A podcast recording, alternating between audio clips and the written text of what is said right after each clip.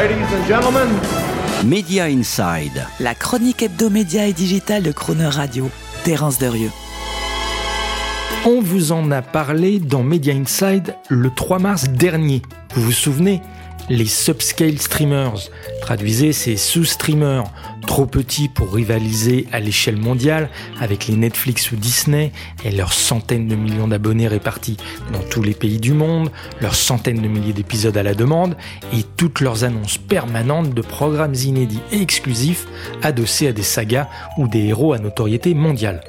Et Media Insight vous expliquait en quoi le groupe américain Discovery, et en particulier son service de streaming Discovery Plus, était l'archétype de cette catégorie fragile des sous-streamers. Eh bien, c'est ce constat de taille, de puissance et de notoriété en contenu tous trop faibles qu'ont fini par acter les actionnaires de Discovery, dont Liberty Global et son patron iconique John Malone, en décidant le week-end dernier de se jeter dans les bras de Warner, le prestigieux studio filial d'AT&T, pour fusionner en un ensemble capable de se hisser, de se scaler, comme disent les Américains, au niveau de Netflix ou de Disney. Pour autant, et même après cette fusion, les dirigeants de Warner et de Discovery savent que la bataille du streaming reste incertaine, tant il est difficile d'engranger et de fidéliser des abonnés en contrepartie de revenus mensuels qui, même à terme, pourront difficilement couvrir les dépenses exorbitantes et croissantes en nouveautés, films et séries à servir en continu à ces mêmes abonnés, goulus et bingers invétérés. En fait, derrière ce mariage Discovery-Warner offensif sur le streaming, se cache une fois de plus une approche bien classique et défensive sur ce bon vieux marché de la télévision linéaire.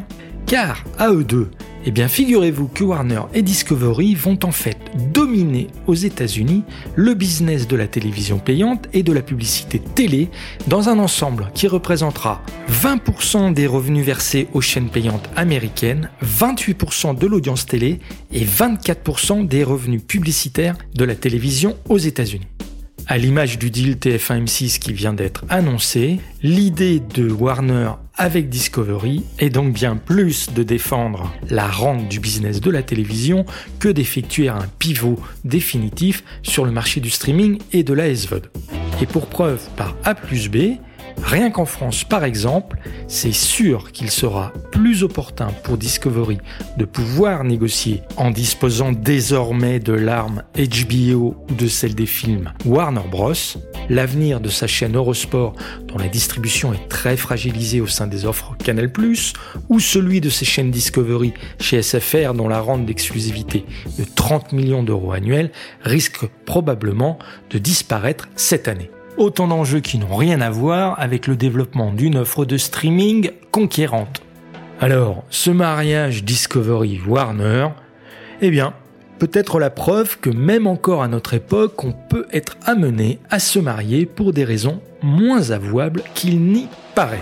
Retrouvez Media Inside chaque mercredi à 7h45 et 19h45 et en podcast sur le chronoradio.fr.